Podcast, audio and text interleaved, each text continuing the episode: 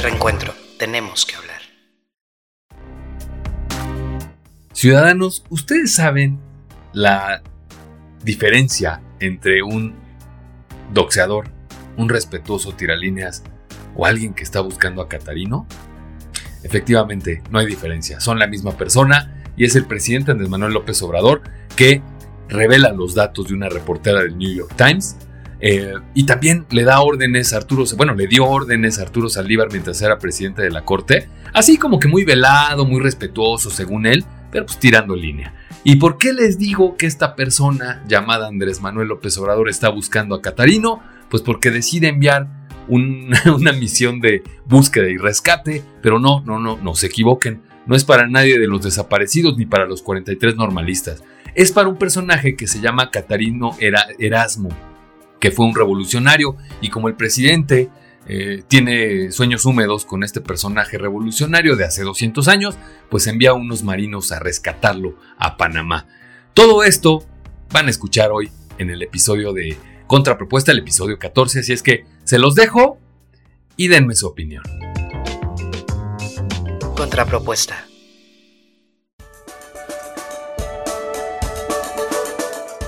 Ciudadanos de México y del mundo, yo soy Rafa Acevedo y bienvenidos a Contrapropuesta, el podcast de Ciudadanos para Ciudadanos, el cual hacemos porque tenemos que hablar. Y podemos hacerlo gracias a Reencuentro, nuestra iniciativa ciudadana plural, donde exponemos las ideas y nos identificamos más ciudadanos que nunca. Hoy es martes y recuerden que los martes grabamos Contrapropuesta para Spotify, iHeartRadio, Amazon Music y Apple Podcast. Luego la productora le pone uno que otro ingrediente, un poquito de sal y pimienta y lo subimos el miércoles a estas plataformas que ya les dije. El mismo miércoles, pero a las 7 y media de la noche, abrimos un en vivo en mi cuenta en TikTok que es arroba M, al que llamamos Contrapropuesta Live in TikTok, donde platicamos en un panel ciudadano de las notas de las que hablamos en el podcast. Y para subirse a nuestro panel de ciudadanos, tendrán que darnos la palabra clave que diremos en el podcast cuando escuchen esto. Palabra clave. Si les gusta Contrapropuesta, compártanlo y también díganos su opinión. Así que bienvenidos al episodio número 14 de la segunda temporada de Contrapropuesta por Reencuentro. Para cuando publiquemos este episodio de Contrapropuesta será miércoles 28 de febrero de 2024, por lo tanto, faltarían 307 días para que termine el año, 95 días para las elecciones y 216 días para que después de inaugurar completamente el tren Maya, el presidente se suba y se vaya a la chingada. Contrapropuesta. Y directamente de la contrapropuesta playlist, escuchen esto.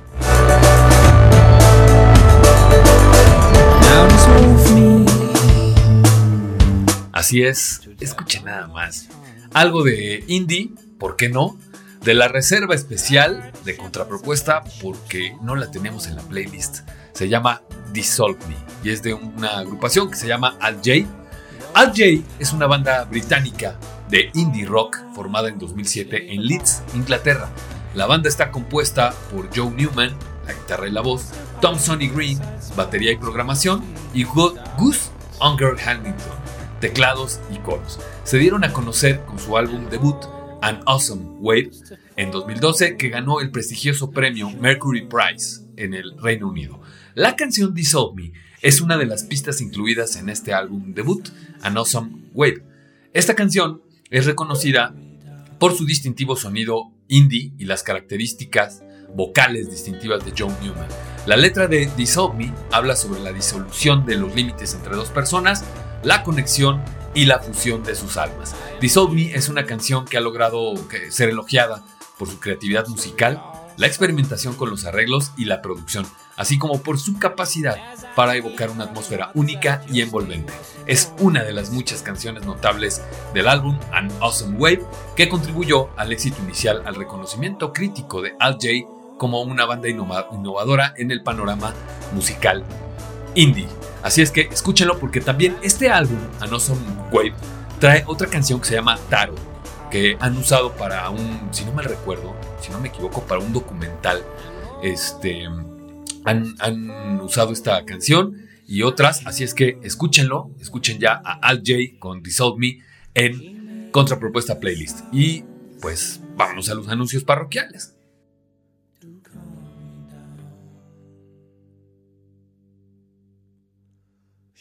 Oigan, y en el marco de del segundo aniversario de Neurona Ciudadana, hicimos, como ya les dije en el episodio anterior, dos lanzamientos brutalmente importantes para, para todos quienes integramos Neurona Ciudadana. Esto es, en primer lugar, la sinapsis laboral. Esto, eh, si ustedes conocen a alguien que no tenga chamba o que quiera mejorarla o que quiera incluso capacitarse sobre cómo hacer un mejor currículum y cosas así, pues la sinapsis laboral es para ustedes porque además de ser una bolsa de trabajo donde ustedes pueden mandar su currículum y, también se pueden adherir a un canal de, WhatsApp para ver las vacantes, pues también en, este mismo proyecto vamos a tener eh, videos informativos, vamos a hacer lives, vamos a tener consejos, invitados y todo para que tengan una mejor, eh, un mejor desempeño en esta búsqueda de trabajo que en estos tiempos bien que se necesita. Y, y la otra iniciativa que es el Bazar Ciudadano, que es una es totalmente un bebé de nuestra productora Monse Chávez. Síganla en TikTok, arroba Monse Chávez G. Y sigan a Neurona Ciudadana, arroba Neurona Ciudadana en TikTok. Y bueno, pues eh, nuestra productora Monse, que también es la directora nacional de medios de Neurona Ciudadana, se le ocurrió hacer un bazar ciudadano. Y bueno, pues ya ha estado, bueno, ya lleva el primer live este, hecho, explicando de qué se trata. Estamos ahorita en la espera de que, de que gente se junte para que podamos abrir ya propiamente el, el bazar en Facebook y en, WhatsApp y todo esto que tenemos planeado. Y pues bueno, ¿por qué les digo esto? Súmense. Súmense, si conocen a alguien que ande buscando chambas, si, si ustedes venden algo, pueden ser una. Hoy me preguntaban si se pueden dos, dos negocios. Claro, se pueden hasta 10 negocios, por supuesto que sí. Y lo más padre de todo es que la productora va a estar apoyándolos con este, pues, gráficos y mejores estrategias y todo para el bazar ciudadano.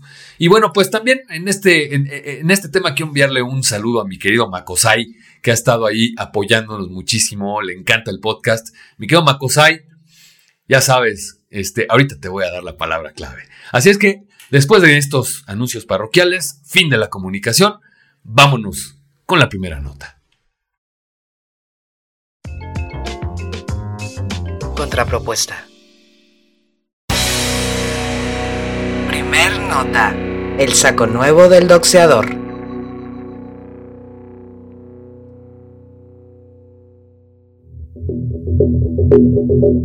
Esta primera nota a la que yo titulé El saco nuevo del doxeador. No del boxeador, no, no, o sea, eso fue un tutupiche, no, del doxeador con D de dedo.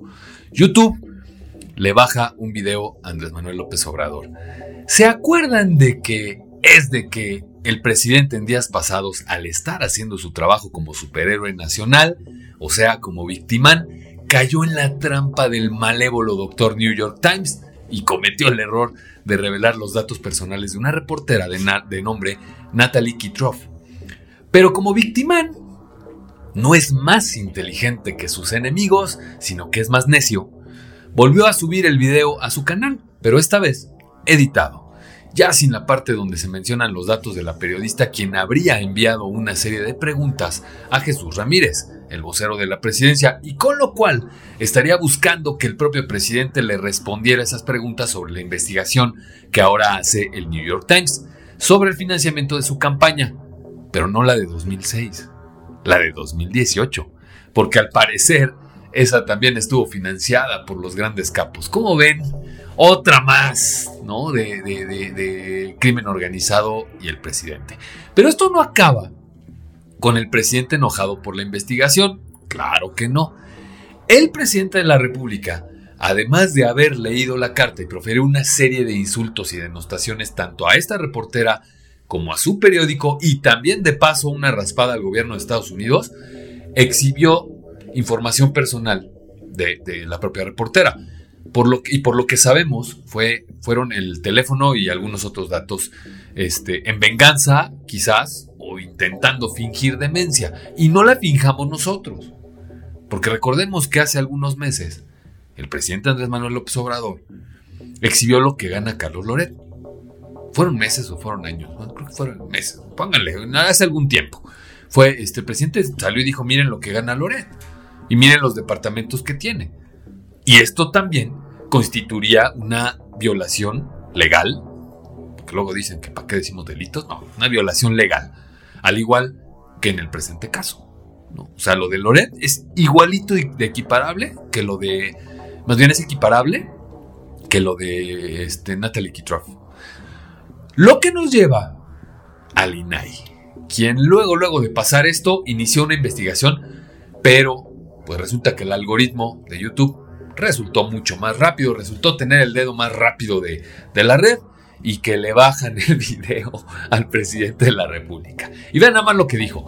Cuando yo me enteré, le dije respetuosamente, no, no, porque voy a volver a poner la carta que le enviaron a Jesús para que vean el tono, el modito, y luego el reportaje que hicieron sin ninguna prueba, pero con un dardo envenenado, afirmó nuestro mandatario federal y superhéroe nacional, víctima que una vez más eh, exhibe su poder mutante inútil y dice con un dardo envenenado. Nada más, presidente de la nación. Y pues como siempre, el presidente debe tener la última palabra, volvió a leer la carta en plena mañanera, pero ahora sí, tapó los datos. No vaya a ser de nuevo que el algoritmo de YouTube te lo vaya a bajar. Y YouTube le mandó un mensajito al presidente que no fue una carta como lo quiere hacer creer el presidente, no fue ninguna comunicación directa ni nada. Eh, YouTube le mandó en un mensaje en estos pop-ups que te salen cuando incurres en una violación, pues le dijo al presidente que de volver a incurrir en una nueva violación a las normas, ahora sí le cancelaría el canal donde realiza sus mañaneras todos los días, e incluso las del propio Cepropie. Y para los que no sepan, CEPROPIE es eh, este organismo dependiente de la, propia presidencia de la República que se encarga de todo lo que son las mañaneras, discursos, giras, viajes, todo eso, toda la producción que le pasan a Epigmenio Ibarra, se la pasa a CEPROPIE. Así es que, este, pues bueno, esta es eh, eh, la descripción de lo que hace CEPROPIE. Y chequen esto, el presidente pidió a los dueños de YouTube que investiguen si su empresa en México no está tomada por los conservadores, tal y como aseguró sucedía antes en Twitter. nada más. Y los dueños de YouTube, o sea Google, que no sabe el presidente, ¿verdad? Le contestaron, claro que sí, presidente Andrés Manuel López Obrador. De hecho, sabíamos que nos lo iba a pedir ya y ya agarramos a tres. A diferencia de su gobierno que no agarra criminales. Ya lo habíamos visto en otro episodio de Contrapropuesta. El segundo país, si no es que el primero, más peligroso para ejercer el periodismo, el líder de la nación, sale con la ocurrencia de divulgar datos de una periodista solamente por hacer su trabajo, que es investigar si el presidente López Obrador tiene vínculos con el crimen organizado y como cualquier reportero haciendo su trabajo, pues le manda obviamente un correo a Jesús Ramírez para que se lo pase al presidente. ¿Y qué fue lo que obtuvo Natalie Kitroff? Que la doxearan Made in México. Por supuesto, un montón de periodistas, políticos y ciudadanos se manifestaron, ya saben, como locos, reforzaron el hashtag, o sea, esta, esta tendencia, el hashtag narcopresidente en la red social X, donde también algunos expertos en el tema del manejo de los datos se pronunciaron. Por ejemplo, Jan Albert Hudson, representante de México para el Comité de Protección de los Periodistas. Eh, este personaje dijo esto. Esto es equivalente al doxeo, ilegal según las leyes mexicanas de privacidad y pone en riesgo a los reporteros. A ver, si desde este momento este personaje que es experto en acceso a la información y datos y todo este rollo está diciendo que es ilegal según las leyes mexicanas, es un pinche delito. Para los unlovers que vienen aquí, no, es que el delito, o sea, queriendo dar la maroma, ¿no? No, es que el delito se comete hasta que un juez lo determina. No, no, no, no, a ver, no vengan aquí a dar maromas. Aquí en China se llama delito. Punto se acabó. Ya la culpabilidad, que esa es otra cosa, la determina un juez. Mientras tanto, la conducta es delictiva. Punto, se acabó. ¿No? No, digo, no quiero decir que el presidente es un delincuente, por eso no lo digo, ¿no? y el Times dijo esto en un comunicado, escuchen.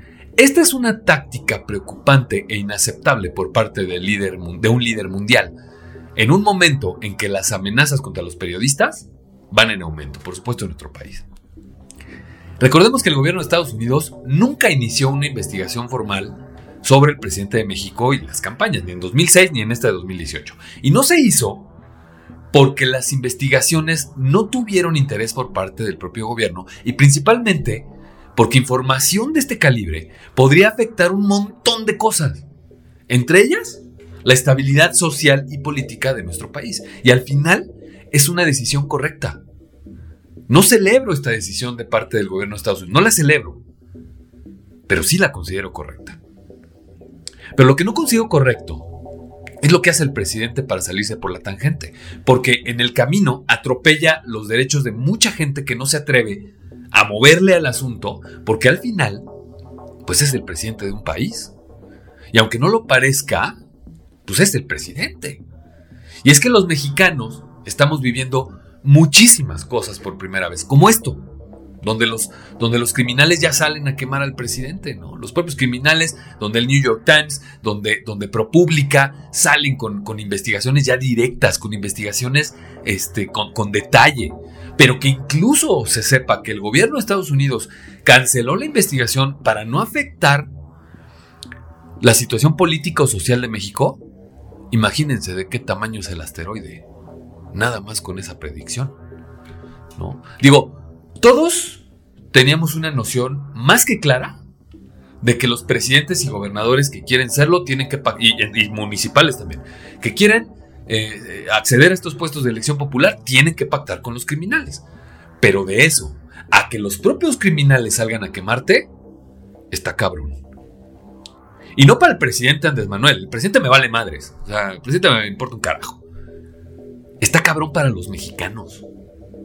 Porque se imaginan que esto se comprobará. ¿Qué dirían los AMLovers? Porque vienen y, defienden al presidente tratando de dar la maroma y hay vueltas y, oh, y la esquivan y todo.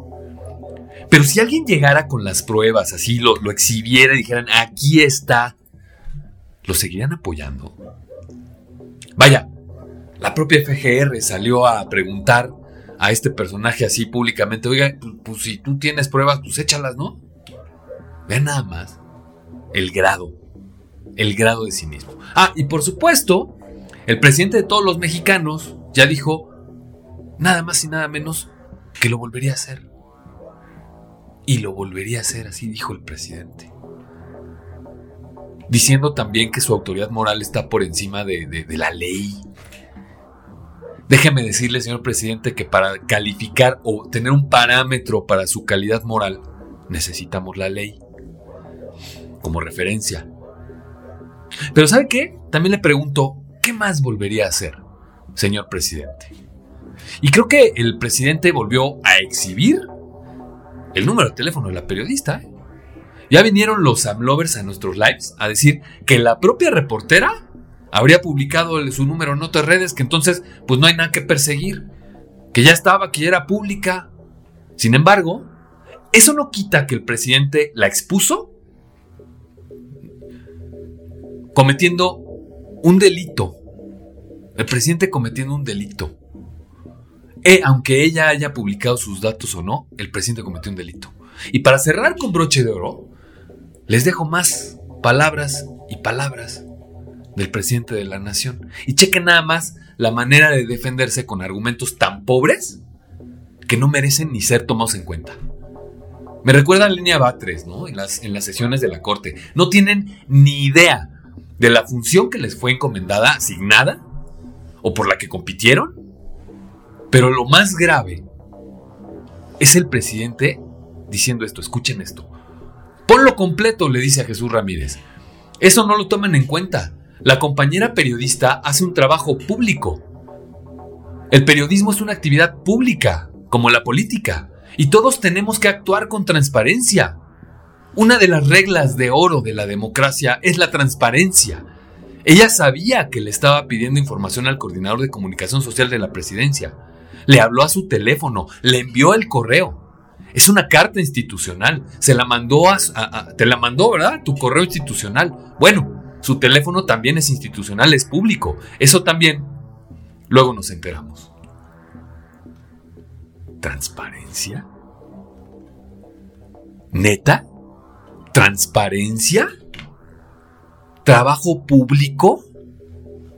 ¿De qué habla el señor presidente? ¿De qué habla, señor presidente? ¿El presidente menos transparente de la historia de México? O bueno, a lo mejor el segundo, ¿no? El primero yo creo que Victoriano Huerta. Porque luego ya ves que se quiere comparar con, con Benito Juárez y acá. Porque ahorita vamos a hablar en una tercera nota. Quédense, ¿eh? Porque la neta, vamos a hablar de una tercera nota que no tiene nombre. No tiene nombre. Pero bueno, regresando a esta. Oiga, presidente, ¿y si la información de sus correos institucionales es pública, ¿por qué no publica los correos que le manda el general secretario? O los que le mandaba Claudia Sheinbaum, o los de Marcelo anteriormente, o le decimos a Guacamaya que le ayude.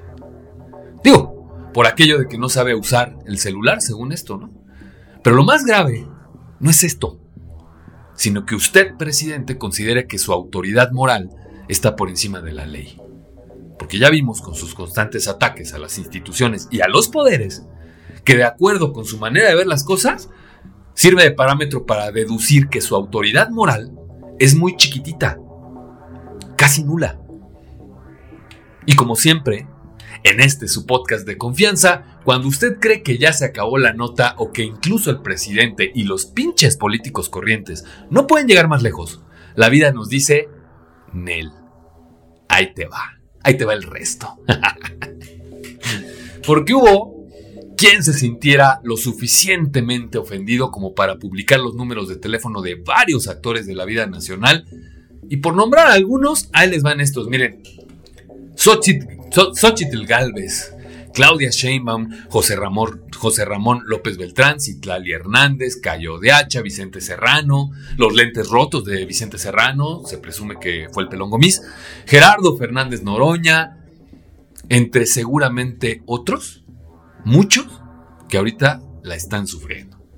Pero la única a la que parece que le dio gusto fue a Xochitl porque ella dijo que porfa le marquen. Incluso en, una de estas contramañaneras que les llaman, ¿no? Este, agarró y puso, contestó llamadas. Contestó llamadas así, le decían una serie de cosas que no puedo ni mencionar, aunque esto no sea TikTok. O sea, así, gacho, gacho, o sea, gente ya bien loca, bien loca, ¿no?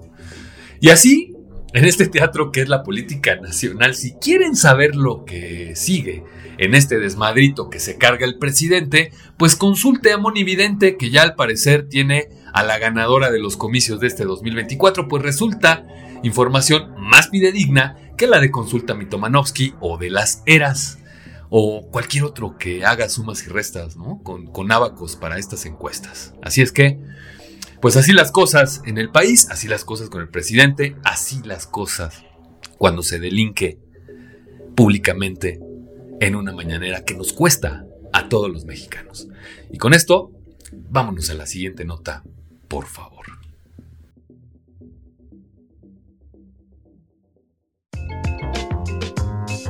Contrapropuesta. Segunda nota. AMLO el respetuoso tiralíneas.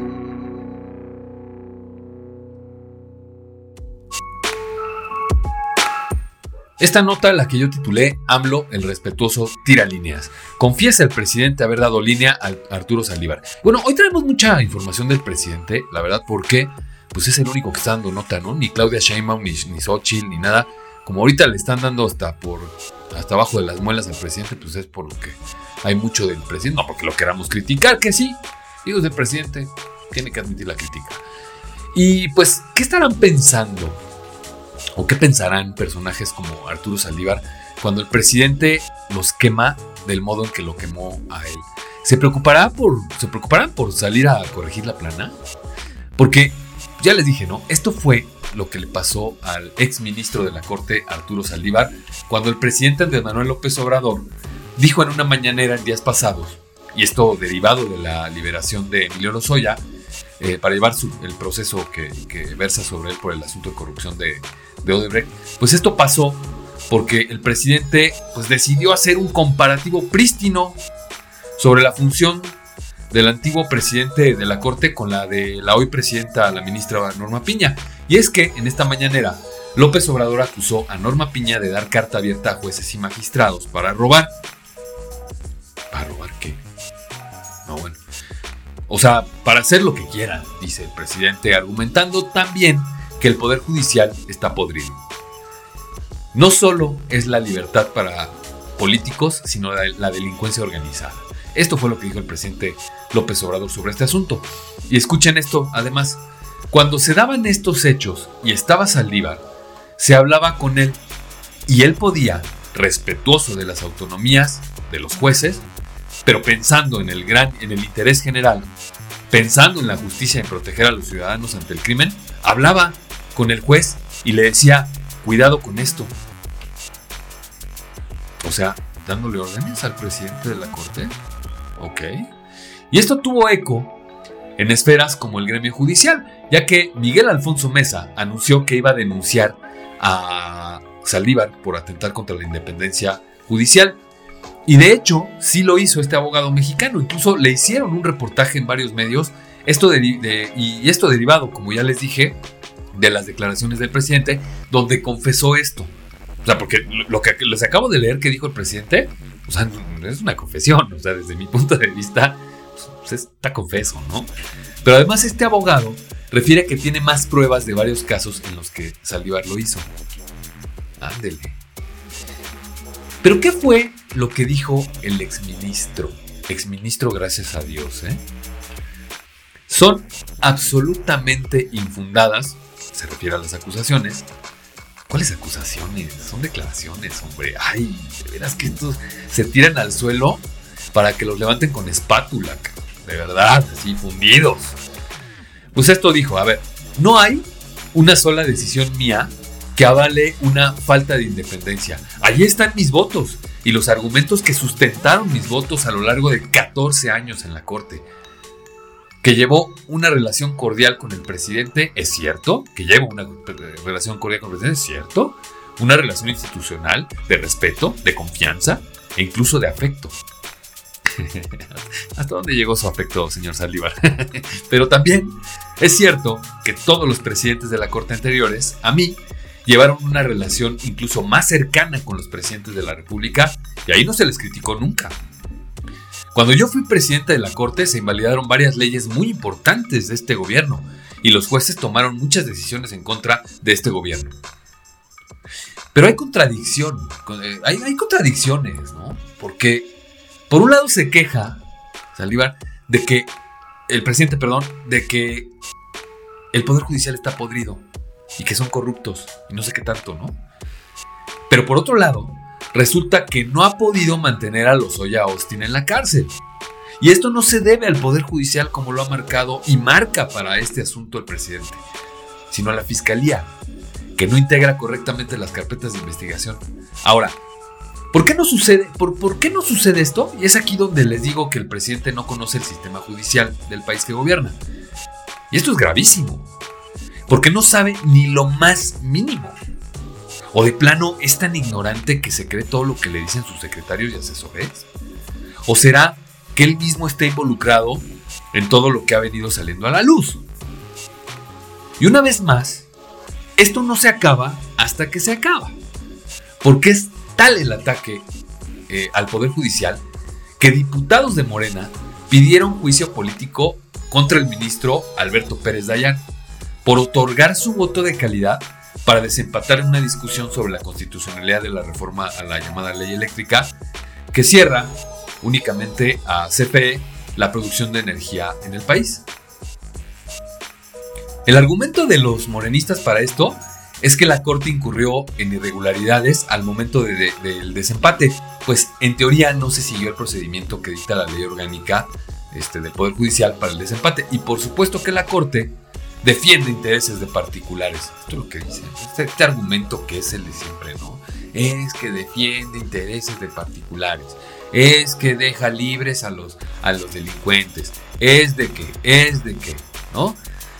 Y digo es, porque ya presentaron la solicitud de juicio político. O sea, esto lo habían anunciado después de, la, de, declarar inconstitucional la, ley eléctrica. Y bueno, pues ya la presentaron. O sea, ya presentaron la solicitud de juicio político contra Pérez Dayán. Pues el grupo parlamentario de Morena en la Cámara de Diputados, a través de su vicecoordinadora de la bancada, Aleida Alavés Ruiz, presentó la solicitud en la Secretaría General de la Cámara Baja. Esto por violaciones graves, ya les dije, a la ley orgánica del Poder Judicial. Hoy, todos son violaciones graves, ¿no? Todos, no, no, violaciones graves, presidente, violaciones graves. Pero gravemente, no se le castiga a nadie en estos casos. Claro, cuando se trata de la 4T y sus amigos, ¿no?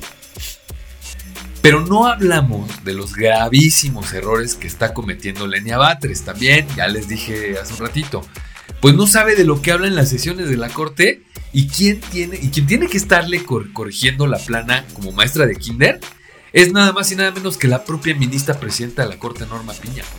Y esta ministra no se le somete a juicio político por ocupar un puesto que no corresponde con su capacidad profesional, ¿verdad? Esta ministra fue elegida por su lealtad y no por su sapiencia constitucional. No. Pero eso sí, ahí está el ministro, el ex ministro Graciano Saldívar, apoyando a Claudia, ya en la campaña de Claudia Sheinbaum, ya haciendo el proyecto de nación en la parte legal, ya bien, también ya pronunciándose en contra de la corte. Pues claro, ya qué, le puede afectar, ¿no?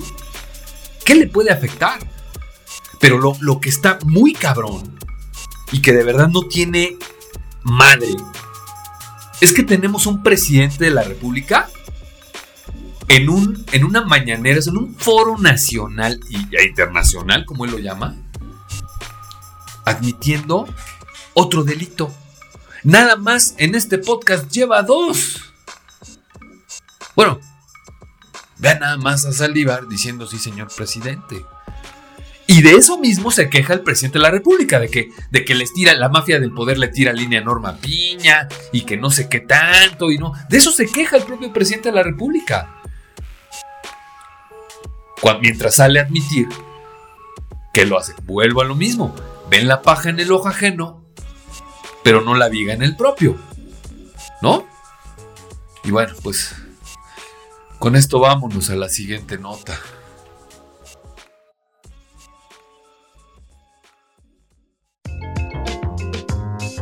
Contrapropuesta.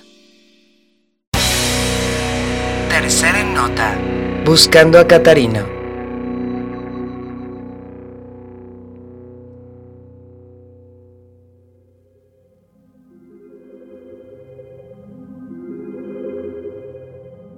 Y bueno, ciudadanos, pues vámonos a la tercera nota a la que yo titulé Buscando a Catarino. AMLO envía un equipo a buscar a Revolucionario. Eh, esta nota la puse porque la verdad, ustedes dirán, bueno, ¿y a ti qué te afecta, no? Y ahorita les voy a explicar en la nota por qué me afecta y me dio muchísimo coraje. Porque estoy casi seguro que el presidente se echó algunos capítulos de alguna novela histórica y luego vio Buscando a Nemo para que la fabriquita loca de su cabecita de algodón creara una puntada como la que les voy a platicar. En el gobierno de Andrés Manuel López Obrador han desaparecido más o menos 50 mil personas. En el sexenio de Felipe Calderón se dispararon los desaparecidos que Vicente Fox este, le dejó en 2006 de 811 a 17.054. Con Enrique Peña Nieto saltaron a 34.557. Y en lo que va del gobierno de López Obrador, ya de manera exacta les digo que van 48.579. Y me refiero a la cifra de desaparecidos no localizados, porque el registro oficial indica que en este gobierno el total de desaparecidos fue de 128.149 personas. Gran diferencia, ¿no? De las que el mismo gobierno, según él, localizó a 78.600. 61% del total, según esto. Quedando en 40, los 48.579 este, no localizados, los que ya les dije.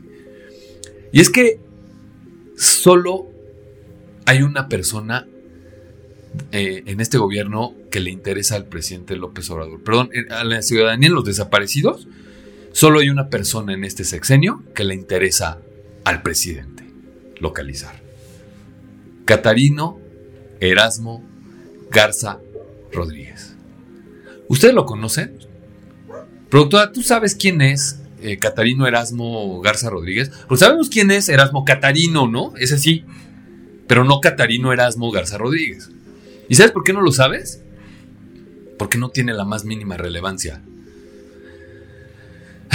Garza Rodríguez nacido en Tamaulipas en 1859, fue un periodista mexicano que luchó contra los abusos de las autoridades estadounidenses y el régimen de Porfirio Díaz. Ahí salió el peine.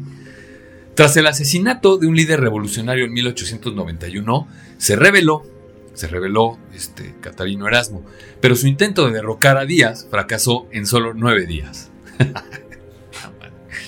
Convertido en fugitivo, murió en una escaramuza en Panamá. El chiste no es hacer una biografía de este personaje, sino comentarles hoy por qué resulta relevante. Y esto es porque, como ya dije, es el único mexicano desaparecido que le importa al presidente. Porque ni, ni los hijos de las madres buscadoras, ni los 43 normalistas de Ayotzinapa, no, no, no, no. Al presidente le importa todo aquello que le pueda dar reflector en esta temporada electoral. ¿Cómo abundan, no, productora? Eh, eh, yo no sé si es un tema energético de la temporada electoral, pero ¿cómo abundan estas acciones que todo el mundo quiere hacer para que lo volteen a ver, no? está, cañón. Esto me recuerda a Hugo Chávez inhumando los restos del libertador Simón Bolívar, ¿no? Y lo de la espada y no sé qué tanto. Ya ven que ahora ni a los muertos dejan descansar en estos gobiernos de izquierda, como a Colosio, por ejemplo, ¿no? Pero esto no tendría la más mínima importancia si no, si no estuviéramos conscientes de que en México la cifra de desaparecidos por el crimen organizado ha aumentado, lejos de disminuir durante el sexenio de Manuel López Obrador, con su, con su estrategia pues de abrazos y no balazos. Por cierto, ¿alguna reacción del presidente por haber confesado que hace meses los criminales tomaron Chilpancingo y no hizo nada? ¿No hubo alguna reacción así como de, pues sí, perdón, este, este, sé que hice mal, este, me vale madre, lo volvería a hacer, como ya dijo, ¿no? ¿Nada? Pues bueno. Y es que este 21 de febrero, escuchen esto, ¿eh? 80 miembros del ejército y de la marina fueron comisionados por el jefe supremo de las Fuerzas Armadas, entre ellos 20 oficiales, 28 miembros del de personal eh, de personal de clase, es que no, no, estoy muy familiarizado con los términos marítimos, 11 y 11 marineros, quienes durante su estancia realizarán labores sociales y de interacción comunitaria. Y esto para que viajaran a Panamá a bordo del buque Huasteco AMP-01 de la Secretaría de Marina. El objetivo, localizar y recuperar los restos del revolucionario del cual, debo recordarles, el presidente hizo la biografía mencionando justamente que fue un revolucionario excepcional. Vean nada más esto que dice Andrés Manuel López Obrador. Es más, escuchen, ¿eh? El presidente lo llamó auténtico precursor de la Revolución Mexicana. Siendo este una de las principales prioridades del país, el presidente ordenó, y lo digo de manera sarcástica, por supuesto, ¿no? El presidente ordenó una expedición con todo lo que eso representa en recursos materiales y humanos, ¿eh? Por dos meses. Por dos meses nada más y nada menos, los militares buscarán a este personaje mexicano. Pero no mandan ni a un solo guardia nacional a buscar al pueblo desaparecido. Porque por si no se habían dado cuenta, señor presidente, están desapareciendo al pueblo. Lo están desplazando también, ¿eh? Crimen organizado. Al pueblo bueno y sabio, señor presidente. Y para que vean en lo que trabajan y duro nuestros senadores, resulta que ellos mismos fueron los que aprobaron con 45 votos a favor y 18 en contra el que se enviara a esta comitiva buscadora a Panamá a buscar los restos de alguien que murió hace 200 años. Y de quien nadie, más que el presidente, tiene la intención de saber quién fue. ¿No será que el presidente trata de, de reescribir también la historia de nuestro país? Digo, ya nomás falta eso, ¿no? Que nos reescriba la historia el presidente. Ya algunos expertos han mencionado que no es nada fácil de identificar a alguien con tantos años, e incluso mencionaron estos expertos que han tenido que identificar cuerpos de 10 o 12 años de, antigüedad y les cuesta muchísimo trabajo. Ahora imagínense uno de 200 años. ¿Será que esto se va a tratar de una nueva simulación donde nos van a decir que son los restos de este personaje y que misión cumplida eh, y que no sé qué tanto? ¿Será? Pero alguien en esta sociedad tenía que hablar con cordura y congruencia de esto. Y no porque los expertos no la tengan, sino porque el presidente no los escucha. Y esta persona fue Ceci Flores, fundadora de Madres Buscadoras de Sonora, quien manifestó su descontento sobre el hecho de que el presidente haya mandado esta comitiva que ordenó, ¿no? y cuestionó las prioridades de este gobierno sobre enfocarse en un personaje histórico desaparecido que a nadie le importa, remarco, desaparecido hace más de un siglo, y al cual los historiadores marcan como alguien que no tiene la más mínima relevancia histórica necesaria para dar prioridad a la recuperación de sus restos, mientras que las familias mexicanas siguen esperando respuestas y acciones concretas de este gobierno. Y también hizo, por supuesto, referencia al contraste entre la inversión de recursos en esta misión y la falta de apoyo a las familias que día con día buscan a sus seres queridos desaparecidos en el país. O sea, ¿cuánto les gusta que haya costado el, caprichito histórico del presidente? Esto fue lo que dijo Ceci Flores. Quiere enviar a 80 militares a Panamá para la búsqueda de los restos del general Catarino Erasmo Garza Rodríguez, exiliado en tiempos de Porfirio Díaz, pero no puede mandar a personal a buscar a los desaparecidos que lamentablemente han terminado así en su sexenio, cuando en su postulación dijo que el tema de las víctimas iba a ser su prioridad, pero nos está abandonando en este, en este tiempo, cuando más necesidad tenemos. Lo dijo Ceci Flores en un video. ¿No? ¿Qué clase de gobierno manda 80 militares marinos, pues, en un barco con el despliegue de recursos que esto implica, a interactuar con la población de otro país y a buscar los restos de un personaje que se murió 200 años atrás y que no tiene la más mínima relevancia histórica. ¿Qué clase de gobierno hace esto? Por menos de esto, habrían destituido a presidentes en países normales, ¿no? Democráticos también. Y que tenga que salir la, más vista madre buscadora, la, más famosa madre buscadora, a decir que se invierten recursos en buscar a este personaje y no en la búsqueda del pueblo bueno y sabio desaparecido, nos tiene que dar un, un indicador de que vivimos en un gobierno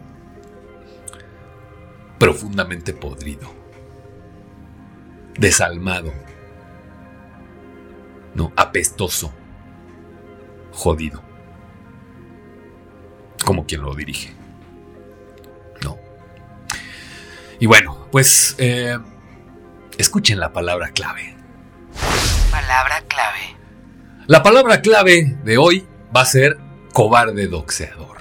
Así es que, bueno, no es palabra, es frase, pero pues el, password para poder acceder a nuestro panel ciudadano este, el día de hoy a las 7 y media de la noche, hoy que estamos publicando Contrapropuesta, el episodio 14, es cobarde boxeador. Así es que, no boxeador, ¿eh? no van a poner ahí cobarde boxeador. Era un tutupiche, no, no, estaba boxeando el presidente, no, cobarde boxeador. Así es que, pues bueno, con esto, eh, vámonos a algunos anuncios. Ya les dije del Neurobazar Ciudadano, suscríbanse les voy a dejar ahí en la descripción de, en la descripción de, del podcast, ahí en, Spotify, les voy a dejar la liga para que se puedan este, inscribir al Bazar Ciudadano. También les voy a dejar la liga para que puedan inscribirse al, canal de Sinapsis Laboral. Y pues bueno, eh, inscríbanse, está bien bueno esto que estamos haciendo. Así es que eh, escuchen esto. contrapropuesta.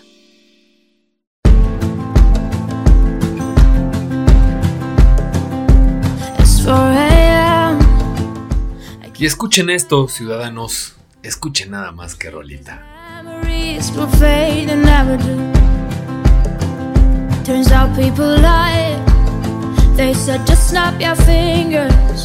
Pues esta canción se llama Snap de Rosalind. Rosa Constandian, de 26 años, conocida profesionalmente como Rosalind, es una cantante, compositora y productora armenia. Representó a, este país en el Festival de la Canción de Eurovisión en 2022 en Turín, Italia, finalizando en la vigésima, eh, la vigésima posición. Esta canción fue escrita a partir de una vivencia personal de Rosa y de algunos de sus amigos y como ya les dije, pues fue vigésimo lugar en este festival que contrario a, los pronósticos, a pesar de que fue el número 20, pues está en una muy buena posición en Spotify. Así es que buena canción para los dolidos, para que no anden escuchando esas cosas raras como rata de dos patas. O sí, si quieren esa se la dejamos a, a los políticos. Pero esta canción de Rosalind está para disfrutarla y por supuesto que ya está en la contrapropuesta playlist. Así es que con esto nos despedimos. Muchísimas gracias por haber estado con nosotros en este, eh, en este eh, capítulo 14 de Contrapropuesta. Muchísimas gracias a la productora Monse Chávez. Síganla en TikTok, arroba Monse Chávez G. Síganme a mí también en TikTok, arroba R Acevedo M. En, en, Facebook, mi canal es Rafa Acevedo. Ahí van a ver una foto mía. Este, en, en Instagram es R Acevedo M82 y en Twitter R Acevedo M también. Así es que, pues, cuídense mucho en estos tiempos donde está haciendo muchísimo calor. Ahora hace calor, ya no hace frío. Así es que cierren bien las ventanas de todas formas. Cuídense mucho, no hagan corajes. Bye.